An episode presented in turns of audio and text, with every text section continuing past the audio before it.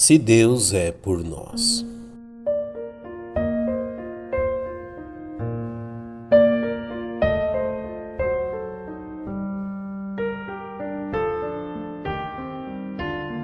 As muitas lutas e aflições provadas pelo ser humano nesta vida não raramente têm produzido na mente e coração até mesmo de muitos filhos de Deus dúvidas e temores quanto à sua segurança.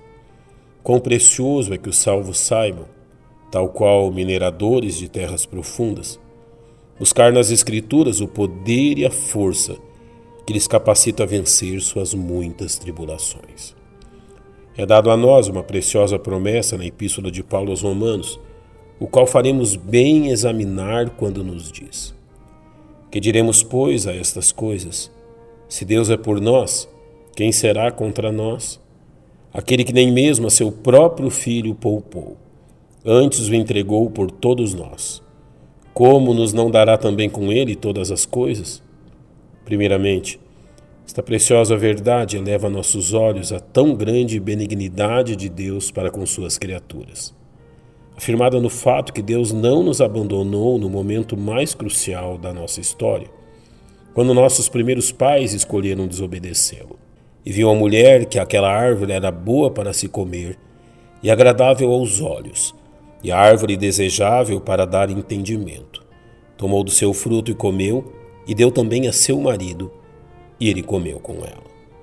A ação de Adão e Eva foi a atitude de maior desprezo que eles poderiam realizar em relação a Deus, que havia criado e dado a eles o lugar onde viviam, que os cercou de todas as coisas boas e necessárias à vida que lhes deu o privilégio de sua presença entre eles, ao que o ser humano lhe respondeu, voltando as costas a ele. A que Deus poderia com justiça voltar as costas para nós, mas ele não fez isso. Da mesma forma, Deus continuou a demonstrar sua benignidade, mesmo diante da rebeldia humana.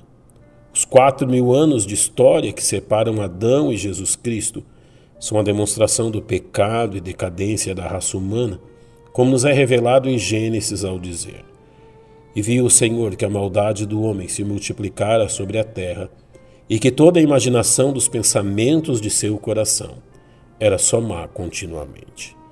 E mesmo tendo conhecimento de quem somos, o Filho de Deus não se negou a vir em nosso resgate, como nos é dito.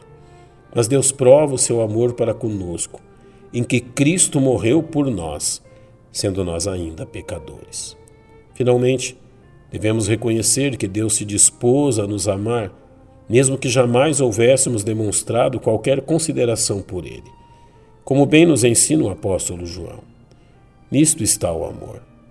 Não em que nós tenhamos amado a Deus, mas em que Ele nos amou a nós, enviou seu Filho para a propiciação pelos nossos pecados. Jesus Cristo morreu no meu e no seu lugar, sem esperar qualquer retribuição ou consideração de nossa parte. De forma que o amor que hoje sinto por Ele é unicamente consequência daquilo que Ele fez por mim, como lemos na primeira carta do apóstolo João. Nós o amamos, porque Ele nos amou primeiro. Por isso, não permita que o temor tome seu coração. Afinal, se Deus é por nós, quem será contra nós?